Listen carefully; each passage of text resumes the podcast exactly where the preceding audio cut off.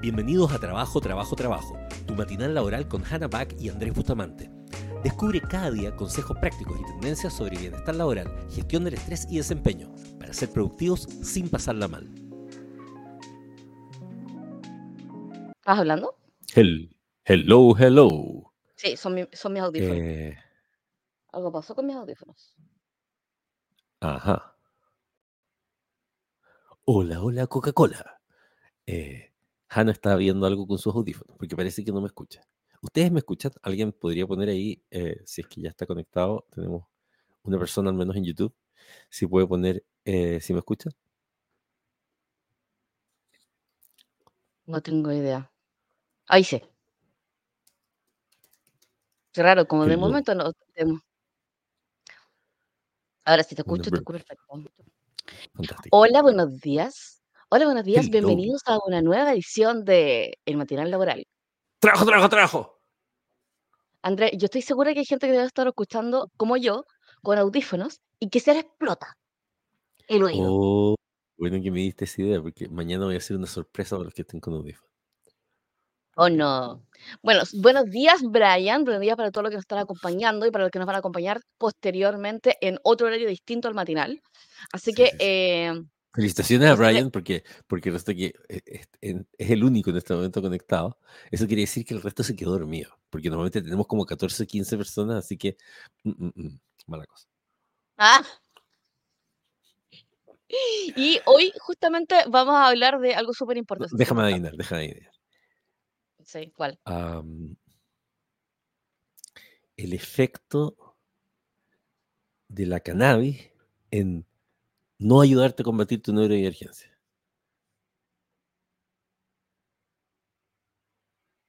Te voy a dar otro intento porque tengo que ir a, tengo que ir a apagar mi, mi alarma, Ya, que por alguna razón quedó prendida. ya, Pero, voy a- pero dale otro intento. Ustedes me ya, avisan si efectivamente Andrés le achuntó algo. ya. Eh, yo creo que uno de los temas que a lo mejor Hannah va a querer hablar hoy día es acerca de cuánto influye, o sea, la diferencia entre las personas que aman los gatos y las personas que aman los perros en su performance laboral. Yo creo que esa, de todas maneras, sí o sí. Van a ver cómo le Ya, voy a haber achuntado.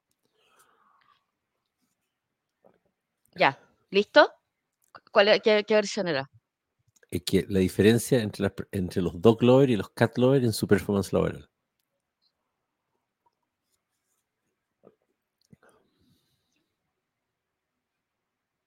Los cat lovers for- performan mejor. ¿Sí? Eh, ¿Por qué?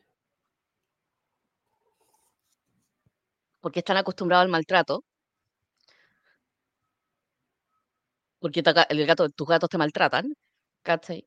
Por otro lado, lo- eh, la gente que le gusta a los perros está constantemente esperando recibir retroalimentación positiva, porque los perros siempre te dan retroalimentación positiva.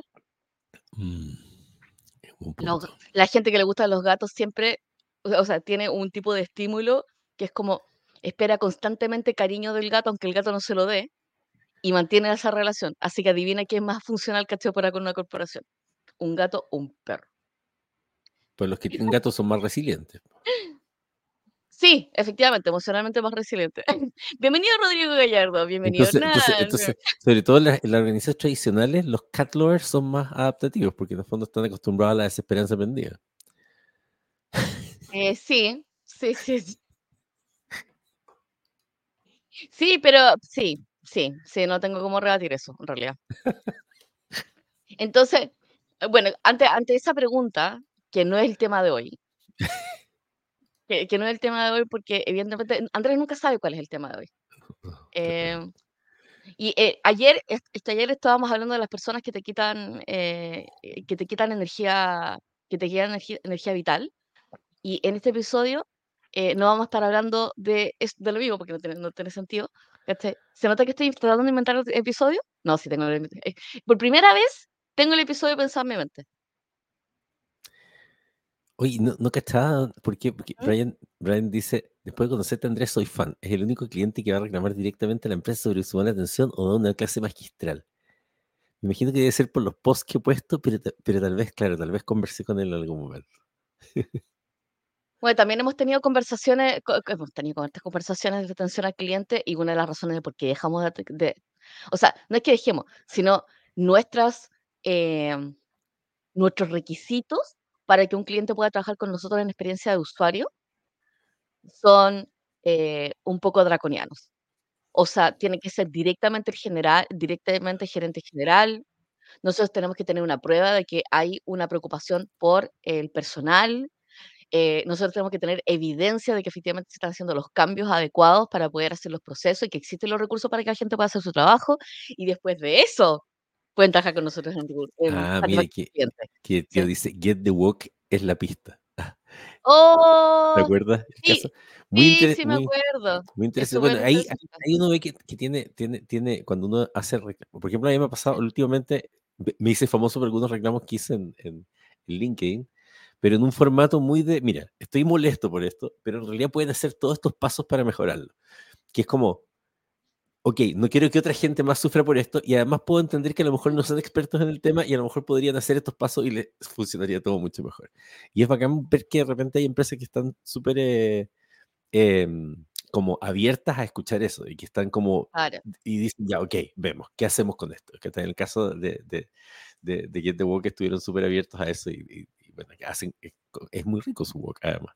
Entonces, eh, yo creo que una de las cosas que más me hace reclamar es muy divertido, pero los productos que más amo son a los que más les reclamo, porque quiero seguir consumiéndolo. Claro, Entonces, es porque si como no, como que da repien sí, sí, claro, no hay nada peor que que que que tener que dejar esa esa esas cosas que te gustan, po, ¿cachai? Sí. Entonces, por ejemplo, en Santander me resolvieron increíblemente el el el el asunto y todo. Entonces, muy, eh eh, es muy divertido. Oye, mira, Rodrigo Gallardo dice que pasó del Spotify al Live. Ya, ahí tenemos una Oh, creación de hábito, eso es un honor. Cuando pasa eso, es un honor. Sí. Bueno, el tema de hoy es que hoy vamos a hablar sobre innovación. Innovación. va y vamos a hablar va y sobre vamos a hablar de design thinking, y de ideo, y de cómo podemos hacer innovaciones disruptivas que lo van a cambiar todo para siempre. Probablemente también sí, no me cierro. No, pero sí vamos a hablar de, básicamente, cómo trabajar en una organización, y los casos que nosotros hemos visto de de de innovación, y cómo se construye la innovación dentro de una corporación. Entonces y y también cómo alejarse un poco de, eh cómo alejarse un poco de la innovación, un poco como ¿Vaga? No sé si vaga sea la palabra, pero sí estoy pensando en todas las veces que vimos innovación, que finalmente es como tengo un departamento completo de innovación, pero todavía no resuelvo lo higiénico.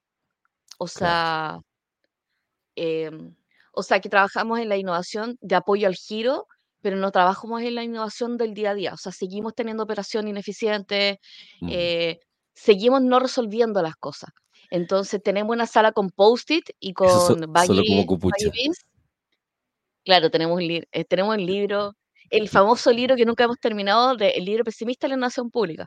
Sí. Eh Sí. Solamente solamente porque es demasiado di divertido. Justo ayer lo abrí, no me acuerdo por qué, porque alguien me preguntó sobre innovación pública, y y y no puede dejar de de darme risa la introducción. Seguramente quieres ser innovador, transformador, digital y cambiarlo todo. Trabajas en el sector público, leíste todos los libros de innovación pública, tienes una torre de notas adhesivas y muchos marcadores, una carta Gantt con hitos detallados, bases de licitación y un proyecto que lo va a cambiar todo. Seguramente ves el mundo brillante y con esperanza. Si es así, este libro está a punto de arruinarte el día. En estas Sí. páginas vamos a detallar paso a paso por qué tu proyecto de innovación pública o transformación digital va a fallar estrepitosamente, qué hiciste para que fallara y quién más lo va a arruinar. Muy, muy optimista. Lo escribimos lo escribimos superinspirado en un viaje, después de meses de dejarlo de patear de patearlo, eh, y y creo que creo que en parte seguimos teniendo la misma opinión de de de innovación, Sí. ¿cachai? Que es como o sea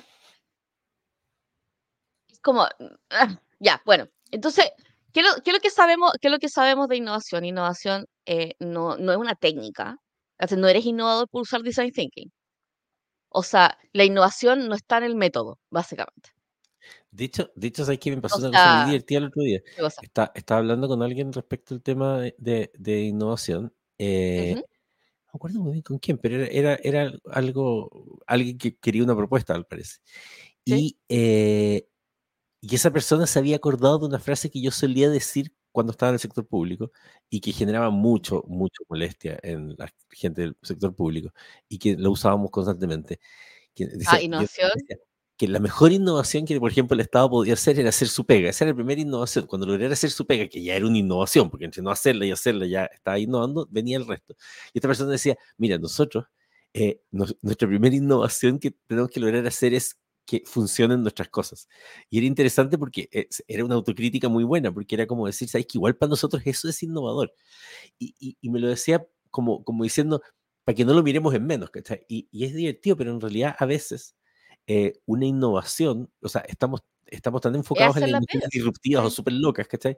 Que claro, se nos olvida lo higiénico. Y lo higiénico a veces es innovador cuando no ocurre. Sí. Piensa tú cuán innovador sería que los retailers eh, te entregaran las cosas en el mismo día o a una hora O definida. sea, Mercado Libre entregándote en menos de 20 48 horas y poder seguir tu paquete. Y esa innovación destruyó el mercado de los retail para Lo siempre. destruyó. A tal nivel que tú le decías a los ejecutivos de retail que no son de Meli, onda, le dices Mercado Libre, o sea, Mercado Libre, y se les cae la cara de vergüenza. Claro, o sea, pero imagínate O sea, Falabella es invirtiendo como 250 millones de dólares en, en un año sí, y, y- y- y todos los retailers invirtiendo cantidades ridículas de plata todos los años para todavía no lograr ser parecido siquiera a Meli. Entonces, eh, hay, hay, hay un tema, o sea, claramente. Entonces, la primera, la primera barrera de innovación es situarse demasiado con el tema de los instrumentos. Entonces, yo me acuerdo, yo he sido víctima metodológica, eh, porque estuve tra- trabajando muchos años con, con temas de emprendimiento. Entonces, ya lo vi todo. O sea, vi el, el, el business model Canvas, ¿cachai? Y vi cómo torturan a las pobres pymes haciendo talleres con eso, y una puto ca- Corfo, ¿cachai? Eh, vi también el, el paso de el, el Lean, el Lean, todo lo de Lean y Agile, así que todo- todas las dinámicas de Lean, eh, el Validation Canvas, también vi eh, Design Thinking, tomé clase de Design Thinking, eh, Human Centered Design, de IDEO. ¿Qué más? Eh, Lego, hasta Lego, o sea, nosotros eh, literalmente hemos probado todo excepto Playmobil. Sí, yo quiero probar Playmobil, no sé si sirve, pero me gustan los Playmobil, es como... ¿cachai? Pero, o sea, y el punto que quiero llegar es que muchas veces nosotros usamos esta, esta, esta, esta, esta, esta dinámica como una excusa para que la gente se abriera a nuevas cosas, pero no es que esas cosas abran personas eh, cognitivamente hablando. Entonces, una de las cosas es como no quedarse pegado como en la forma.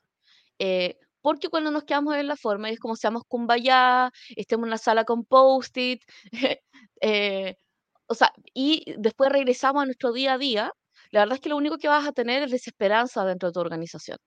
Como que, sí, el diablo se viste de canvas. Qué divertido que sea el capítulo. Pero efectivamente es así. O sea, eh, hay muchas organizaciones que cuando esta cuestión de la, de las gerencias de innovación se puso de moda, porque te acuerdas que en algún momento eh, se, se puso de moda innovación abierta. Después de emprendimiento se puso de moda innovación abierta. Entonces los bancos, las organizaciones empezaron a hacer estas, estos challenges de innovación abierta, estas hackatones y bla, bla, y yo gané cuatro. Just saying, ¿cachai? y ahí Eh, tenemos, tenemos todas las modas, hackatones. ¿cachai? Todas las modas. Ah, Y me el encanta, somos modas, culpables de haber organizado dos. sí, ¿cachai? Onda, y, y nosotros hemos organizado hackathon y nos, a- a- hicimos temas de innovación abierta también para el, para el innovación de abierta, Innovación consultas públicas, crowdsourcing, tenemos, pasamos por pública. todo. O sea, básicamente hemos pasado casi por todas las modas y, la- y entendemos pues, el poder de las modas y por qué la gente quiere hacer, quiere, quiere, quiere tomar la moda. Y es una, es una puerta es donde pones el pie. Pero, eh, y el problema que hay a, nivel, a nivel como de organización, creo que genera un problema de estamos innovando, pero seguimos teniendo, seguimos teniendo el mismo problema. Y esa es como la principal razón de por qué es como no se enfoquen, no se enfoquen en herramientas. Eh, y el otro día me estaban así como, oye, me gustaría hablar, eh, una- no sé, me gustaría usar Service Design, que de hecho nosotros también pasamos por Service Design. Es por la última metodología que, estaba, que habíamos pasado.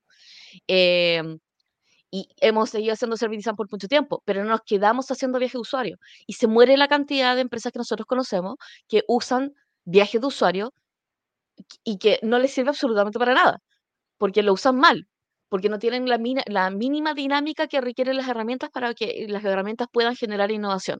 Entonces, por ejemplo, el viaje, el viaje del cliente, que es el que se usa en Service Design, o el, e- el mapa, el Service Map, eh, o el Service Blueprint, solamente sirven cuando dentro de la mecánica se hace un punto de innovación.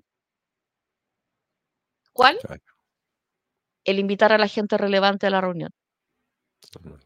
Trabajar con ellos en la etapa correcta. Oye, pero ¿qué- Conseguir qué- retroalimentación, ¿cachai? O sea? Bueno, siempre estamos conectados, pero ayer estaba hablando con un cliente que quiere, quiere que le hagamos un servicio de, de- de prospección del futuro.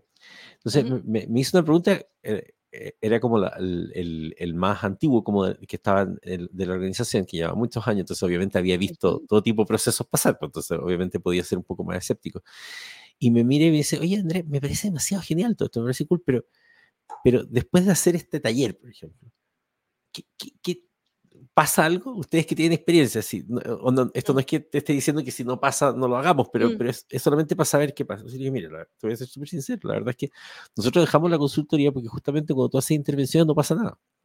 Lo que se Mm. necesita son cambios importantes. Eh, entonces, en realidad, si yo tuviera que darles un consejo, al menos deberían pasar dos cosas. Si realmente quieren hacer una transformación digital, por ejemplo, Ah, que tengan como un objetivo oculto de agenda, el que después de esta reunión salga una gobernanza, es decir, que de alguna forma salga como un comité transversal que va a ser el que gestiona hasta el presupuesto de los temas tecnológicos.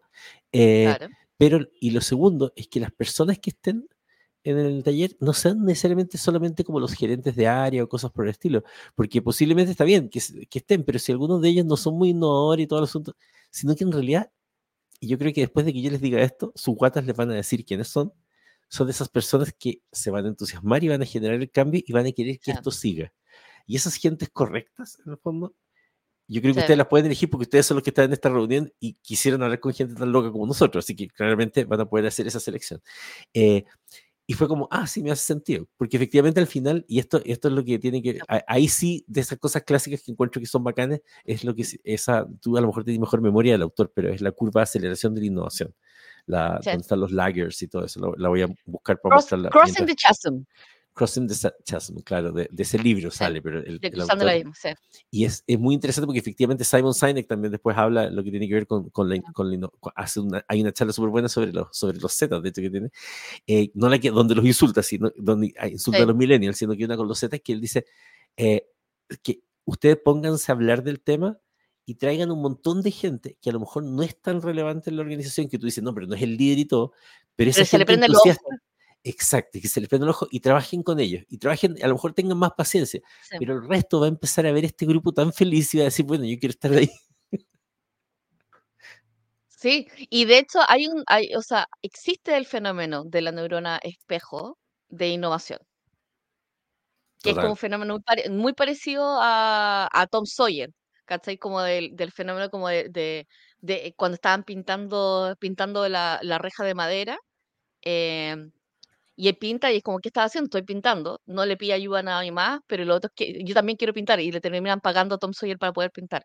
Claro. Innovación es muy, muy similar, extremadamente similar.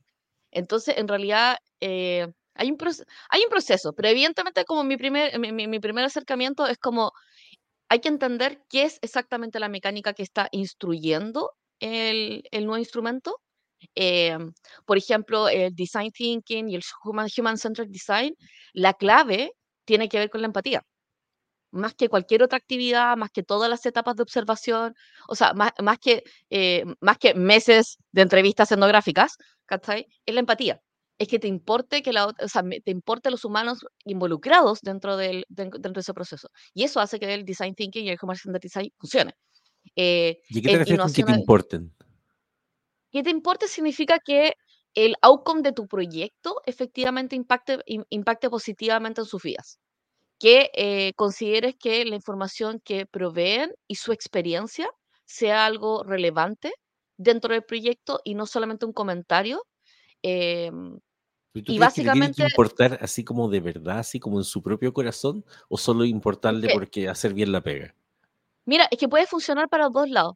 Finalmente puede ser una horrible persona, pero de todas maneras igual tomar en consideración información importante, como la información de los usuarios.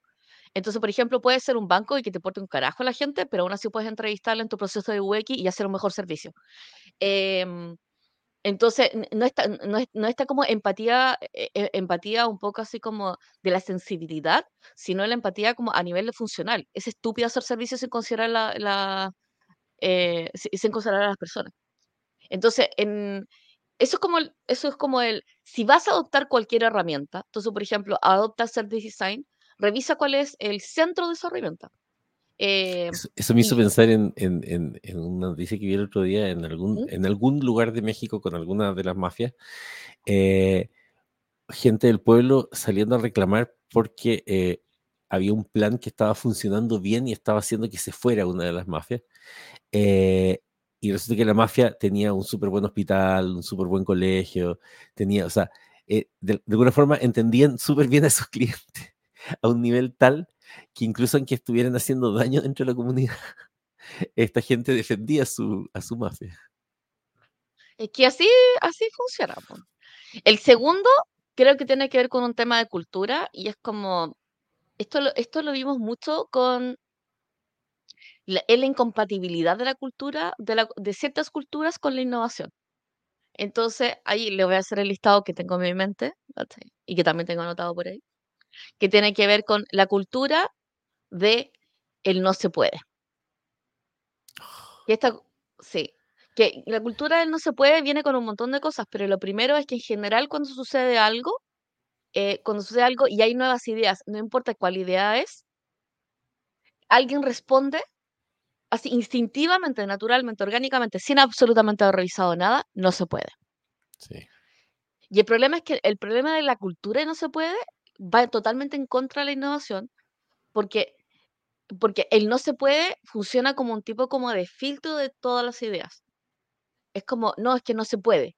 Y hay como una regla así como divina, superior, que está arriba, que dicta que eso no se puede.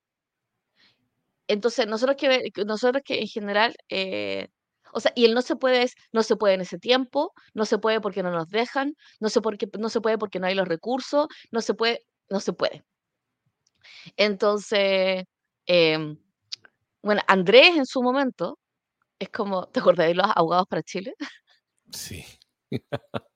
Esto es una táctica de cómo arreglar el tema de no se puede. Claro, y ahí, bueno, de hecho ahí lo que, lo que, lo que usamos fue eh, eh, para esa táctica un poco lo que les comentaba, esta curva, esta curva de la, de la innovación, que, que, este que era de, de Rogers, que eso que ven ahí, ¿no es cierto? Tienen, tienen un grupo, siempre todas las organizaciones van a tener un grupo que son los innovadores, esos son los que hacen la fila para el iPhone que todavía no sale, o sea, es como, ¿pero por qué está haciendo la fila? No, porque en un mes más va a salir el nuevo iPhone, ah, pero todavía no lo anuncian ya. Después están los adaptadores tempranos, que y esas son la gente con la que hay que trabajar. El adaptador temprano es el que cuando sale el iPhone sí lo va a comprar el mismo día, ¿ah? eh, y porque ya se sabe las especificaciones y no lo va a comprar solamente porque, porque eh, porque es cool tenerlo, sino que porque quiere esa, esa feature que vio en, en, en los previews. ¿ah? Eh, porque de ahí hay un salto para lo que, que, es la mayoría temprana, que es en fondo ya los que, los que de alguna forma se compran el iPhone a lo mejor eh, dos meses después o algo así. Eh, ¿Qué pasa? Que eso genera lo que se llama la masa crítica. Entonces, por ejemplo, lo que pasó en el Estado era que el gran problema en el Estado siempre son bueno, son varios, pero es el presupuesto, los abogados y la gente de la tecnología. Pero, pero, y en general te responden no se puede. O sea, esa, esa la respuesta automática es no se puede. O sea, es, no, es una cuestión. No, no se puede. Es, impresionante. Entonces, de hecho, en nuestro libro hablamos de, de, de, todos estos personajes. Entonces, uno de los temas, pero, pero el más fuerte siempre es la ley, porque de alguna forma usan esta palabra, es que es la ley. Es la ley. Eh, no, por ley no se puede. Ahora, la mayoría de las veces en realidad es mentira eso. O sea, es mentira, ¿por qué? Porque son leyes mal interpretadas o en general las leyes, no, existen leyes tan detalladas. Generalmente las leyes tienen reglamentos ¿ah? eh, y dentro de los reglamentos hay circulares o hay oficios, en fin, una serie de cosas con las que uno puede jugar. Eh, entonces eso, eso no ocurre. Entonces descubrí que leyéndome todas las leyes, todos los siempre lograba hackear las cosas, pero una vez que las hackeaba tampoco me iba tan bien porque se enojaban, obviamente, o sea, estaba provocando, metiendo el dedo en la llaga a los abogados, diciéndole que había reinterpretado una ley o algo así, no era abogado, en fin. Entonces fue como ya, tenemos, teníamos una, un abogado que, ah, eh, Fernando Fernández, un genio, brillante, así, pero brillante, ah, de alt abogados, pues si necesitan abogados, eh, lo, recomendamos muchísimo, que además ahora en abogados trabajan los otros dos ídolos que tenemos de abogados, que son Lorena Donoso y, y Carlos Reuser, en lo que tiene que ver con cosas públicas. Son, son gente que es muy experta en el sector público. Y a ella le gustaba hackear las cosas. Entonces Fernando le digo, y ¿por qué no hacemos un club? Porque él tiene una labia increíble, habla súper bien y es muy convincente. Entonces, ¿tú te has, llevado, te has logrado llevar bien con algún abogado? Fue como, sí, me llevo bien con algún abogado. Ya, hagamos un club que se llame Abogados Digitales, Abogados para un Chile Digital y transforma esa hueá en algo cool.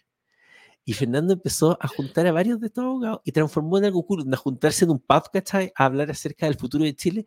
Y el, el, statement que había detrás de ser parte de Abogados para un Chile Digital era abogados bondadosos que querían que Chile fuera mejor y sus servicios públicos fueran bacanes. Entonces lo que establecíamos era una distinción entre los que estaban ahí y los que no estaban ahí. Entonces, en el fondo, si no estás ahí, eres malvado, no te interesa el, mejor, el futuro de Chile ni el Estado. Entonces empezó a pasar de que todos querían ser parte de Abogados Chile Digital y terminaron siendo casi todos los servicios públicos y fue fantástico. Y en poco tiempo logramos hacer un montón de cambios súper interesantes. Ah, pero era la sensación. Entonces ahí viene lo que decía Hanna, el tema cultural al final es muy potente. Eh, por eso es tan, es tan importante gestionar cultura. Está la cultura del no se puede y el no se puede es como esta regla como imaginaria del no se puede. Entonces, en general, cuando alguien dice no se puede, lo, lo que nosotros tenemos que hacer es que efectivamente revelen que es un no se quiere. Claro. Ahora, Entonces, hay veces, hay veces, hay que, y hay que lograr diferenciar entre el no se quiere, que, que, que muchas veces es no se quiere, que puede ser por inseguridad, puede ser por y que está no, bien. Querer no querer hacerse responsable, muy típico. ¿Mm? Pero también está la gente que de verdad cree que no se puede. Es decir, hay limitaciones mentales suficientemente fuertes como para que la persona de verdad, con convencimiento, incluso con, o sea, como que te quiere tratar de advertir de que no se va a poder, así como para salvarte, para que no pierdas tu tiempo, porque esa persona realmente cree que no se puede. Que es lo que pasa muchas veces con nosotros que decimos, oye, hagamos este software en un mes, pero porque nosotros tenemos una magia para hacer la cuestión y el resto es como que es obvio que cree que no se puede porque nunca le ha resultado. La concepción del no se puede es la información que tengo disponible versus mi experiencia pasada. Entonces, yo, si yo combino esas dos cosas, probablemente voy a decir, efectivamente no se puede, porque dentro de lo que sé, dentro de lo que conozco, dentro de lo que he visto, he visto que no se puede.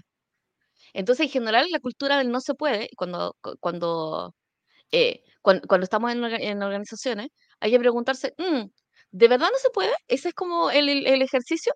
¿O eh, cómo sabemos que no se puede?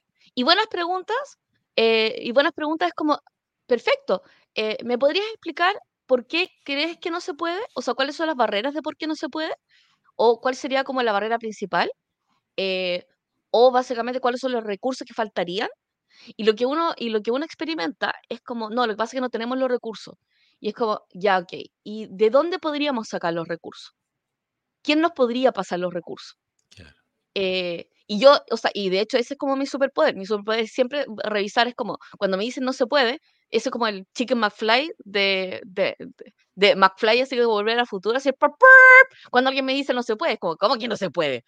O sea, es como... Claro, y también, y también es necesario chequear ¿cómo que no cuáles, se puede? Son, cuáles son las expectativas que nosotros, por ejemplo, nosotros con Jana realmente decimos, oye, mire, ¿sabes que yo, yo montaría un software que haga esto, esto, esto, esto? Entonces la persona justamente, ¿no es cierto? Se imagina en un proyecto anterior que he tenido que hacer un software así, o sea, imagínense una persona que trabajó nuevamente en Falabella, no sé, en cualquiera de estos lugares donde se gastaban 250 millones al año, y le digo, hay que hacer un software, en su cerebro va a decir, ah, un software, algo que demora mínimo un año en implementarse, y que por lo menos va a costar unos 300 millones de pesos.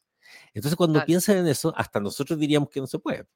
Ahora, cuando nosotros le decimos, ah, no, porque nosotros pensamos implementar una cuestión, no sé, en WordPress con estos cinco plugins, en realidad lo podemos montar en tres días y nos cuesta los 100 dólares del plugin más caro.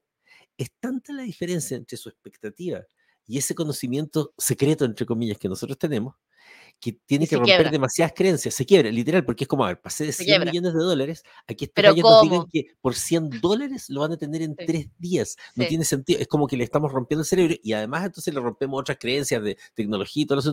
Entonces, entonces a veces pasa que la innovación disruptiva eh, puede ser mucho, por eso también hay que ser cuidadoso respecto, hay que, hay que ser cuidadoso respecto a los pasos que uno va dando, porque si no es como un cambio de mentalidad demasiado fuerte, no sé que lo reprogrames, que yo creo que es el siguiente. Paso. Sí. Después tenemos la cultura del error. Y la cultura del error y el fracaso es fatal para innovación. Fatal. O sea, si tú quieres, si tú quieres hacer innovar una, una, organización, tienes que cambiar tu percepción de qué es fracaso y tienes que cambiar tu percepción de qué es un error. Sí. O sea, ¿por qué? Porque si el, si el, el castigo de equivocarte genera es tal nivel de estrés, si el, riesgo del error es que te puedan despedir, esa organización nunca va a poder innovar. Nunca. Nunca, nunca, nunca, nunca. O sea, porque una de las cosas más poderosas dentro de una organización es el miedo. El miedo funciona como, como una de las emociones como más permeables que está dentro de la organización. Entonces, cuando la gente tiene miedo realmente, entre que se paralizan las cosas eh, y no se mueven y se empieza a tomar ciertas precauciones con respecto al miedo. Entonces, cuando tienes una organización donde como te equivocas y básicamente, uno, es público, dos, es humillante, tres, no hay ningún aprendizaje al respecto, cuatro, terminas aislado, cinco, nadie se te quiere acercar, ese tipo de cultura, la verdad es que no puede ser una cultura de innovación. O sea, no, no, pueden innovar. ¿Por qué? Porque la innovación no surge de, de, hacer cosas muy bien, hace de experimentar cosas para poder hacer cosas muy bien. La mayoría de la innovación es incremental. Es incremental, es de cambios pequeños, es mucho más Kaizen, es más mejora continua que grandes elefantes blancos. Entonces, eh, cuando yo es como, no, es que queremos innovar y bla, bla, bla, y es como, ya, ¿cuántas, o sea, cuánta, cuánto, cuánto espacio para la equivocación existe dentro de tu organización? Y no mucho. Claro. O sea, estoy apuntando que el 90% de mis intervenciones vayan a ser exitosas, nunca voy a poder hacer innovación. Porque la innovación no ocurre de forma lineal. O sea. Claro. Sí, y la, y, y la tercera, o sea, y la tercera cultura eh, que vemos que es como, como anti-innovación y que creemos que en realidad, o sea, uno tiene que entre combatir, o sea, y hay formas de combatirlo. Entonces, por ejemplo, ya, a nivel de error, ¿qué, nosotros, qué, hemos usado nosotros para combatir culturas de error o fracaso ¿cachai? dentro de una organización? Hemos hecho pequeños laboratorios. Y, y, y, esto, o sea, y los laboratorios funcionan a nivel cognitivo como un lugar seguro, y marquen mis palabras, un lugar seguro para poder equivocarse en una circunstancia donde sabemos que equivocarse es parte del aprendizaje. Claro. Es que yo creo que, ¿sabes que Es súper interesante que lo hayas nombrado así, porque tiene que ver con el enfoque que, que, cada vez voy teniendo más claridad en mi mente. De hecho, ahora tomé unas notas porque acabo de tener una imagen de eso respecto al tema de la organización biológica, eh, que en el fondo, cómo, cómo, cómo lo, que, lo que muchos sociólogos hablan y que algunos discuten que sí o no, pero que yo estoy convencido que sí, que es este psiquismo organizacional que surge. Y en el psiquismo organizacional, tú tienes que las organizaciones, si eres capaz de mirarlas como, como una extensión del cerebro social, eh, tienen traumas, tienen PSTD, eh, tienen todas las cosas que pasan. Cuando uno lo piensa de esa forma, por ejemplo, la creación de hábitos funciona, ¿no es cierto?, en el cerebro como, como el, el, el, firing de varias neuronas al mismo tiempo que se acostumbran. De hecho, estaba viendo ayer cómo efectivamente tú puedes quitar una adicción en 30 días solamente no eh, estando en la adicción. Al, al 30 días se, se debilitan no el activador. La, pero no solo eso, sino que se, claro, se debilitan las conexiones neuronales que hacen que se fire todo el asunto. Entonces, ¿qué pasa? Al final, lo que dices tú, por ejemplo, si uno, si uno, si uno dice, oye, las personas cuando quieren sentirse mejor necesitan un lugar seguro, generar un lugar seguro en la organización es una buena idea. Pero también, en el fondo, las personas cuando están en terapia, por ejemplo, ¿quiénes son la gente que se trauma mucho? Cuando son, sus errores son castigados muchas veces. Entonces, el castigo, entonces, si uno trata de imaginarse así la organización, es como me, me, encantaba el, el mi, mi, siempre ah, cito mi lama favorito, Lama Rinchen, que dice, bueno, la gente de pronto se dice cosas tan hirientes a sí misma como soy un fracasado, soy un estúpido. ¿Y cómo te vas a decir eso? Se lo dirías a alguien más. Tú le dirías a alguien que es un estúpido, que es un fracasado. Ay, son tan tontos. Y entonces es como, pero la pregunta es, bueno, lo mismo, ¿cachai? Es como tú le dirías, te dirías a ti mismo, le dirías a tu hijo que es un fracasado. Evidentemente tampoco le puedes decir a la organización eso, porque también la vas traumando. Absolutamente. Lo que dice humano puede ignorar.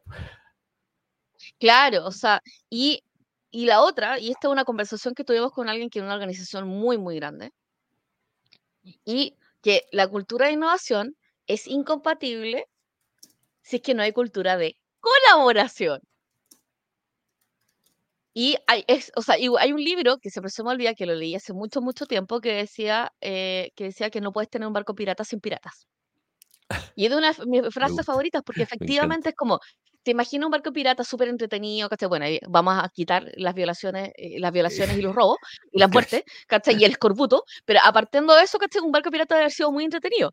Eh, ¿Por qué? Porque están colaborando, ¿cachai? Están robando, están haciendo pillaje, ¿cachai? Pero bueno. Entonces, el barco pirata sin pirata eh, es básicamente, la, o sea, con, con pirata, es la base de la innovación. Entonces, si tú quieres tener innovación y no tienes cultura de colaboración, eso significa que tus áreas conversen entre sí, que tus áreas no se perciban como áreas, sino como una una, una sola organización, que, tú, que los canales de comunicación existan y sean persistentes, eh, no puedes tener innovación. Ahora, ¿por qué? O sea, y esto es como el, y algunas veces es tan simple como que exista una persona con la cual puedas conversar y que esa persona esté disponible. Entonces, eh, dentro, de, esa, dentro de, los experimentos que hicimos en gobierno, es que nosotros creamos el rol de coordinador de transformación digital. No porque necesitaran un rol, porque en realidad igual el, de tecnología existe, o sea, es el jefe de tecnología. Claro. Pero, pero el jefe de tecnología se encarga de cosas de tecnología. Entonces, no necesariamente conecta las áreas, no solamente, o sea, el de tecnología no tiene por qué estar, o sea, no está dentro de su, de su obligación, porque imagínate la cantidad de pega que tienen, pues mucha pega, ¿cachai? Tiene que hablar con operaciones, estar cazando temas y todo. Entonces, lo que captamos es que había un montón de gente que sí tenía súper buenas ideas de proyecto, pero no había una orgánica para poder comunicarlas. Y dijimos, mira, si, aunque existiera una sola persona y el único trabajo de esa persona fuera conversar sobre los temas de transformación digital, probablemente nosotros tendríamos una mejor una mejor permeabilidad de estos temas dentro de la organización. No necesariamente que tengan presupuesto inclusive, pero simplemente que se pueda conversar. Porque una vez que conversamos, podemos tener en la misma mesa a las personas que tienen el dinero, las personas que tienen las intenciones, las personas que tienen la buena onda, las personas que tienen información, las personas que justo están haciendo un proyecto, dónde se podría meter este proyecto, las personas que conocen la factura, las personas que conocen el contrato, las personas que conocen a los clientes, las personas que conocen actores externos, básicamente los recursos. Entonces, eh, si están pensando, por ejemplo, ahora, es como, ¿quieres ser una empresa más innovadora? Tienes que abrir, tienes, tienes, que, tienes que abrir el concepto de colaboración. Es como, ¿cómo te puedo ayudar? Y, y creo que el concepto de colaboración es parte mucho así como de, ¿cómo te puedo ayudar yo? Y ponerme a disposición.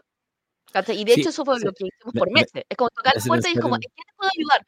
O sea, ¿en qué te puedo ayudar? Yo no tengo una agenda. Es como, ¿en qué esto es todo lo que tengo que puedo ayudar? ¿En qué te puedo ayudar a ti? Y ser una ardilla entusiasta con Red Bull para ello.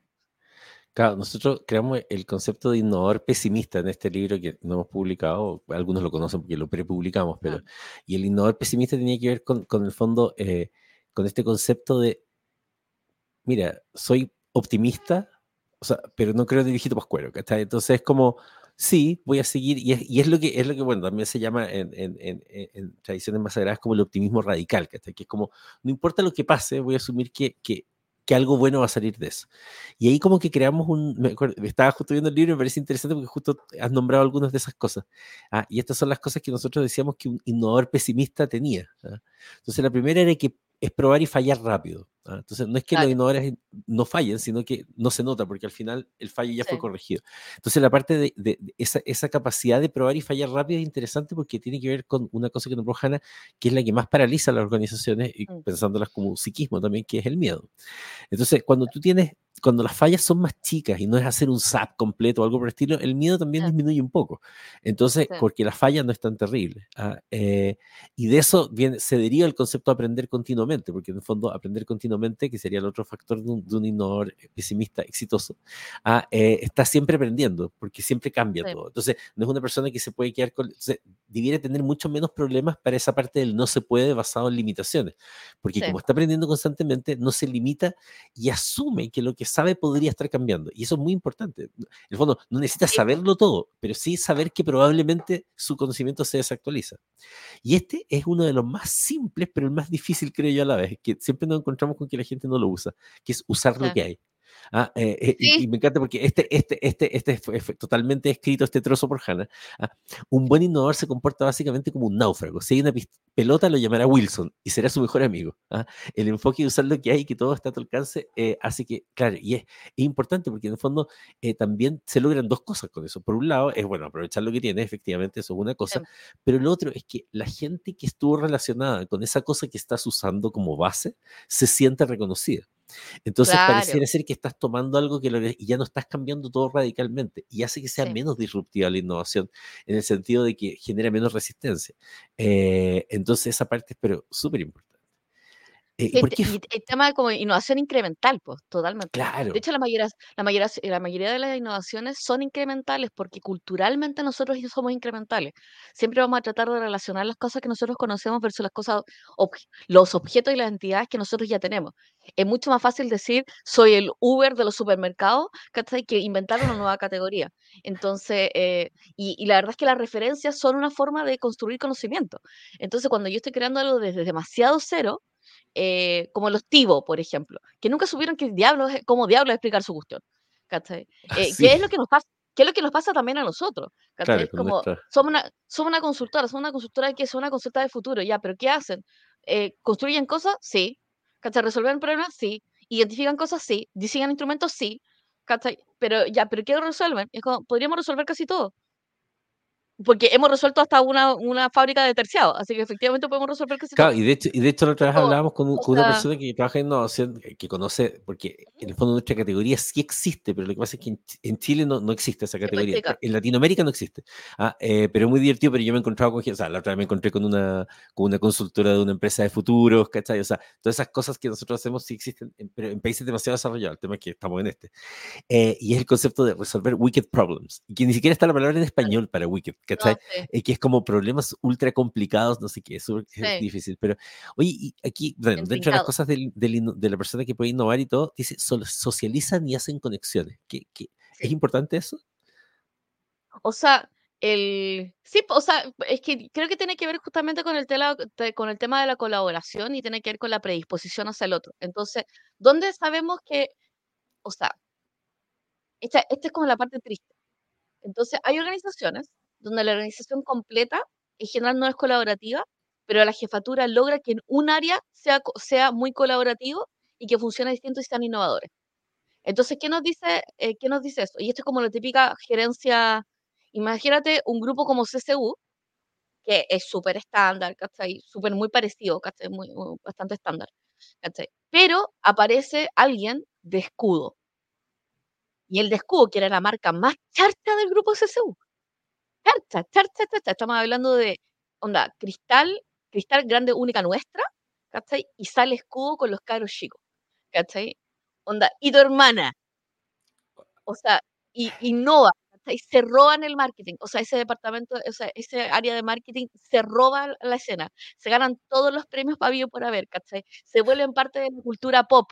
CCU lo odiaba, lo odiaba. O sea, no no no hay cómo explicar cómo el resto de CCU odiaba, porque más encima era como era Cristal Cristal y Escudo compitiendo, Cristal siendo enorme y y Escudo así como creo que ni siquiera tenían como suficientes refrigeradores, ¿cachai? Así como porque CCU realmente era como, no sé, 90% del mercado, ¿cachai?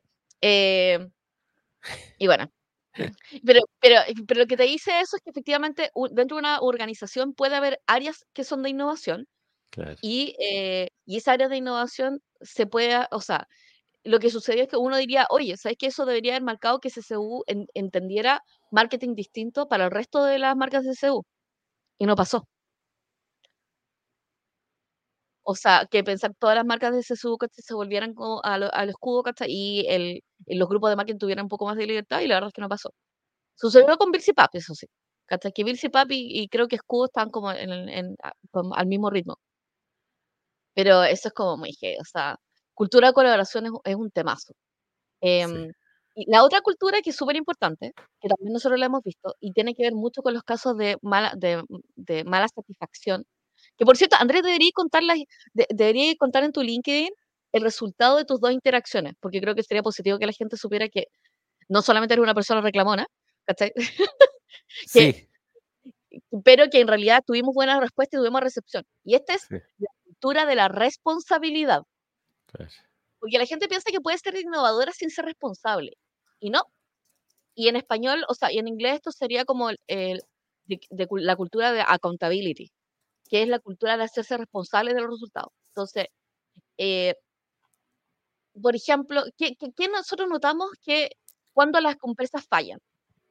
Cuando decimos que hay un hay un fallo grave, que es cuando hay un error, que es evidente que es un error en vez de ver el error y analizarlo, y decir: "Hola, sí, ¿sabes qué? Efectivamente, esto es un error, déjame revisarlo con mi gente". eh, me comprometo a tener una respuesta.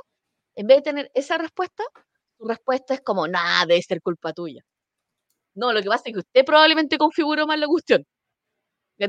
Eh, no, lo que pasa es que, eh, no, es que, ah, lo que pasa es que esta otra área lo hizo. Y la cultura del peloteo es, la, es pésima, es horrible. O sea, de hecho no te lleva para ningún lado. Si tú eres una persona que está a cargo de un producto, si tú eres una persona parte de la organización, toda la organización es responsable de la calidad del producto. Y ser accountable es súper, súper importante. Entonces, em, yo voy a ser súper responsable del resultado de mis acciones, lo cual significa que soy responsable de la calidad de mis entregables y eh, soy responsable de la calidad de entregables de mi equipo. ¿Por qué? Porque es mi, es mi equipo. Eh, y puede que no sea mi problema que yo lo haya generado, pero nunca, nunca lo que voy a hacer es transferirle la responsabilidad a la persona que tiene el problema. Eh, y eso es como, es, para mí siempre va a ser un signo así como de, yo lo veo y es como, oh, ya sé que si no veo que hay, un, hay un acto de responsabilidad y de propiedad sobre aquello que estoy haciendo, estoy cachando que esa organización va a tener problemas en el, en el corto mediano plazo.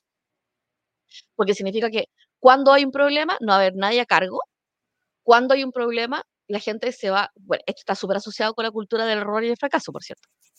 Eh, y, sí, ahora, Ahí Gino dice, yo me quiero en la parte donde Santander le contestó a Andrés para nada más.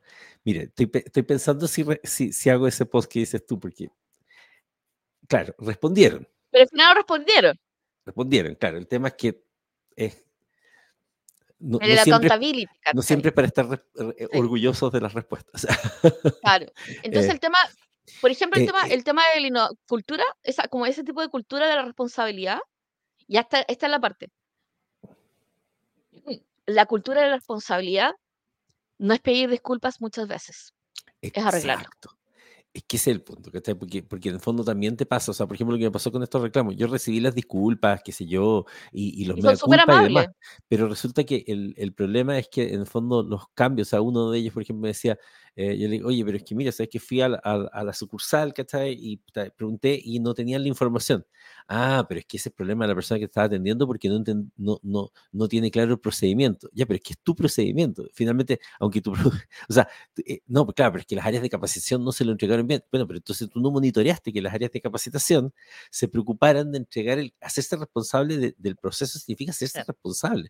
O sea, yo creo que una de las cuestiones más, más terribles, yo creo que vamos a tener que hacer un, un, un episodio episodio eh, en particular de eso, y en fin, te dejo el tema para que lo pongas arbitrariamente un día, eh, que yo no sepa qué va a hacer, pero que es el tema de hacerse responsable en general, o sea, el concepto de locus de control interno versus locus de control externo. Y en el fondo es algo que ocurre entre los humanos, pero pensando en la organización biológica, ocurre dentro de la organización.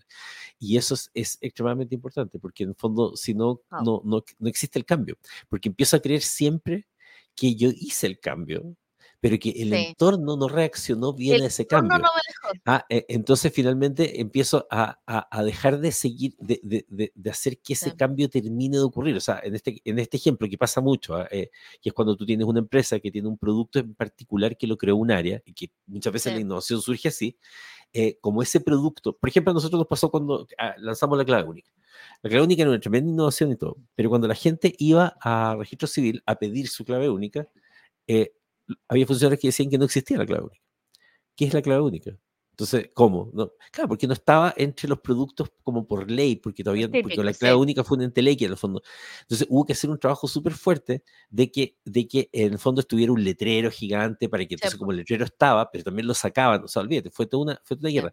Pero si a mí, cuando alguien, entonces, cuando alguien me decía, es como, eh, ya, yo, imagínate que yo le hubiera dicho, oye, no, pues si la clave única es bacán, pero sabes que lo que pasa es que los funcionarios, es culpa de los funcionarios del registro civil. No, no eres culpa de los funcionarios. Puede que los funcionarios del registro civil hayan tenido alguna resistencia, todo lo que quieras, pero era nuestra responsabilidad el asegurarse que no importa las resistencias que hubieran, yo no podía dar como exitosa la clave única hasta que, que, hubo que hacer. Tomamos la responsabilidad, conseguimos que, el ministro, no sé, pues, de, de, vivienda, la eh, dijera, ¿sabes qué? No voy a dar los subsidios a, la vivienda si es que no tienes clave única. Y ahí la gente fue a hacer escándalo, a pedirle, y ahí, entonces, y de a poco fueron surgiendo esas cuestiones. Pero en el fondo yo no podía decir, y no, es que, lo, ah, no, es culpa de los funcionarios que no te entregan la cuestión. es pues muy fácil responsabilizar a otro y en realidad es súper, es un círculo vicioso porque finalmente nunca, nadie se hace cargo. Eh, entonces, si quieres ser innovador o innovadora, necesitas empezar a hacerte cargo y hacer que la gente se, haga, se haga cargo. Eh, Y es como, no, pero es que es área del venta. No, no es del área de venta. No, no es del área de capacitación. No, no es del área de recursos humanos. O sea, es Oye, como, eso qué típico. todos Por ejemplo, nosotros cuando nos hacemos crea- cargo de la cuestión. gente crea, un, gente crea un producto y después culpan, no sé, a marketing que no lo marketeó bien. Puede que marketing no lo haya marketeado bien, pero si tú inventaste el producto, tampoco marketing va a tener por qué vibrar con tu producto. Así que vas a tener que saber algo de marketing y darle las ideas claras a marketing de cómo te gustaría que promocionaran su producto o trabajar con ellos profundamente para que eso ocurra. O sea, básicamente las cosas no pasan si que uno no las persigue. El último, ya que están, nos quedan solamente cinco minutos, tiene que ver con la cultura de la celebración. Y por qué uno tiene que tener Oh, la sí. cultura de la celebración para tener la cultura de la innovación. Y la gente se ríe. Claro, y nosotros en general, nosotros nos celebramos todo, evidentemente, como han visto en estos últimos episodios. Básicamente estamos muy felices despertando a las 8 de la mañana. Pero, pero sobre todo está, tenemos un tipo de energía, eh, tenemos un tipo de energía que no siempre la tuvimos, eh, porque en general, evidentemente, somos personas, primero personas culposas, porque quienes, o sea, es como, primero culposa de no hacer lo suficiente o no hacer lo suficientemente rápido, ¿cachai? Pero la cultura de celebración es tan importante para la cultura de innovación que no puede existir sin. Sí, Entonces, la cultura de la celebración, ¿qué es? Es uno, es valorizar aquello que hemos logrado ante cualquier nivel o grado de dificultad. Entonces, y esto es como comportarnos con un niño de dos años. Entonces, el niño de dos años se paró, se le cayó un hilo de baba, ¿cachai? Empujó la pelota, onda, dijo, ah, cualquiera, y tú le celebráis, ¿sí? Entonces, ante ese acto de celebración, ¿qué hace el cerebro? El cerebro dice, me lo están celebrando, esto es bacán, lo voy a repetir. claro. Entonces, el acto de celebración genera, genera químicamente una cosa Sí, tan buena. Entonces, como si tú quieres que una persona haga algo de forma consistente, tú no se lo dices, no le das solamente la instrucción, no lo retas cuando hace lo contrario. No, todas esas cosas generan, le celebras demasiado cuando, lo haga, cuando haga aquello que tú quieres que haga. Y de hecho, les voy, a gente... con- les voy a contar un secreto neurológico que los va a dejar locos y los va a dejar pensando toda la semana, y es el secreto de la vida. La celebración al inicio, o sea, el, el shot de dopamina que te genera el feedback, eh, normalmente estamos acostumbrados a hacer como un shot de dopamina para iniciar una tarea y un shot de dopamina para premiar la tarea, que es lo que Ah, estaríamos, ya, no. Pero este es el secreto que lo cambia todo. Eso no funciona, hace mal. Es decir, si tú refuerzas antes de porque te hacer la deja tarea, ansioso. te deja con, con- con mucha tranquil con mucha dopamina y en el fondo te cambia el, el umbral de la dopamina y hace que hacer la tarea sea más latero, obviamente, que haber estado con la dopamina inicial. Pero aquí viene el shocker. Si tengo un premio al final, disminuye la motivación para hacer la tarea. No aumenta. Porque en el fondo, como sabes lo bacán que va a ser el premio, se te hace más tediosa la tarea y para colmo, no solo se hace más tediosa, sino que el tiempo se percibe como más largo. Más largo. Entonces, ¿cuál es el secreto? Y con esto me los voy a pedir a todos antes de cerrar. Es lo que se llama growth mentality o mentalidad de crecimiento, que Ujú. no es la hueá de mentalidad de tiburón, que es aprender a celebrar el proceso todo el rato. No importa cuán nada sea el avance, que es un poco lo que dice Hannah ahí Sí. respecto a ir celebrando, y es como, qué bacán, voy a hacer hoy día dos horas de tareas aburridas. Y empiezas a, pero, te- pero, pero no te pones ningún premio al final. Y es porque estamos acostumbrados a que nos digan que la mejor forma de generar hábitos es haciendo el asunto como del premio y todo el asunto, pero en realidad se ha descubierto No, que funciona mal neurológicamente. Entonces, ¿qué es lo que pasa? Esta growth que mentality, casi todos los experimentos que han hecho con personas que hacen como tareas duras y complejas, es ¿sí? porque les motiva, entre comillas, a hacerlas, porque en realidad lo que hacen es que no es que tengan grandes shots de dopamina todo el rato mientras están trabajando, tienen un poquito, Sí. pero nunca se compara con momentos demasiado grandes de dopamina. Entonces, por lo tanto, su nivel basal es más chico y lo que genera nada más es finalmente más serotonina y otras cuestiones que son como más de tranquilidad y calma. Así que se los dejo ahí Sí. ah, porque, porque eso puede cambiar por completo su, su- su forma de producir. Y entonces, Si eres, entonces, eh, pues, si eres entonces eso, orientado al logro eh, versus orientado al claro. Entonces, lo sí, que dice Hannah es muy importante porque en el fondo el tema de la motivación, que, que está asociado a la celebración, si tú entonces vas celebrando el proceso de trabajar en innovación, o sea, el proceso de avanzar un poquito, porque si no, está esta mentalidad sí. de, o, no, o si no hago una innovación disruptiva, no llego a ninguna parte. Pero cuando Sí, pasa la la semana se y es como, mitad. oye, quiero felicitar al equipo porque durante toda la semana estuvimos haciendo la encuesta para Esto, saber en qué deberíamos innovar. Entonces, oye, pero no logramos nada. ¿Cómo que no logramos nada? Ahora sabemos un poco de esto, un poco de esto, un poco de esto. Y empieza la gente a disfrutar todas las partes del proceso, porque la innovación es larga al final del día. Exacto. O sea, es una, es una carrera de largo aliento, es una carrera que va a resolver cosas que nosotros mismos provocamos. Y como normalmente la innovación tiene que ver mucho con hacer la pega, y muchas de las razones de por qué no se hace la pega somos nosotros, la verdad es que es un ejercicio introspectivo contra la organización que es bastante bastante heavy. Y esa es la razón de por qué uno tiene que trabajar en la cultura de la colaboración, la cultura del error y el fracaso, la cultura de la responsabilidad y, em y eso, o sea o sea, hay que y, celebrar, básicamente. Es como y y y también si tú eres jefe y tienes la suerte de tener dentro de tu equipo un ardilla entusiasta es como, o sea, piensa que es como un niño de 4 años, y no lo llenes sobre todo de reglas. Eh, dale un tipo de retroalimentación que le permita explorar, así como nuevas preguntas, em, y, eh, trata de darle 3 escenarios, que estos son los 3 escenarios que nosotros, eh, eh, nosotros exploramos cuando trabajamos en innovación. El el primero, el modo presidente. ¿Qué harías si tuvieras todo el poder? ¿Por qué? Porque eso te quiebra la mente, ¿sí? Entonces tú dices, si yo fuera el gerente de esta empresa haría ta, ta, ta, ta, ta, ta, ta, ta. Esa es la mejor manera de trabajar sin ningún tipo de barreras. Eh, el segundo es el pirata. ¿Qué harías si en realidad fueras el gerente? Tuvieras menos poder que el presidente, pero fueras el gerente que no pueden echar. Entonces, Claro. ta, ta, ta, ta, ta, ta, ta. Es como, ah, pido permiso después, ¿sí? Modo, pido permiso, pido disculpas, pido disculpas, pero no permiso porque el permiso tarda mucho. Y el primero, y el y el y el y el último, básicamente, es, eh, versión pobre pero honrada. Que en el libro, no sé si tienes el dibujo por ahí. Sí, lo estoy justo lo estoy buscando, de hecho, Sí. porque era era lo más Porque gra el de del dibujo, la cosa más favorita para mí es que en ese momento estaba en ese dibu dibuja dibujando en mi iPad, que creo que voy a volver a dibujar en mi en mi iPad después Sí, de yo creo muchos años de dibujos de nuevo para poder, eh, a Eh a expresar las ideas mejor. Entonces parte, o sea, es como tiene que ver con el pobre pero honrado. Y el pobre pero honrado es algo que yo explico con lo hago con los recursos que existen lo hago en la en una versión que parecería charcha, que es como tomo un formulario y en vez de hacer un sistema como formulario supercomplejo, ¿cachai? Lo pongo en Google Forms o en SurveyMonkey, ¿cachai? Y lo hago en la versión gratuita, ¿cachai? Eh, y la cuestión se junta y se y se pega junta, ¿cachai? Con Zapier por atrás, onda, pero por adelante se ve honrado. Es como se ve, ¿cachai? Entonces, míralo. Eh, Ahí está el modo pobre el modo presidente y el modo pirata. Claro, y el modo pobre, mira, tiene parte de la ropa, ¿cachai? Se mira a sí mismo y dice: "Pues estoy pobre, pero es honrado", ¿cachai? Sí, O sí, sea, aquí hace aquí no aquí nos van a odiar los que estén escuchando el podcast porque no van a poder ver esto, pero Claro, pero el el modo pobre pero honrado es está muy, muy en la lógica de Sí. usar los recursos que existen, usar los contactos que tengo actualmente. Eh, darle uso e innovación a y articular con aquello que conozco.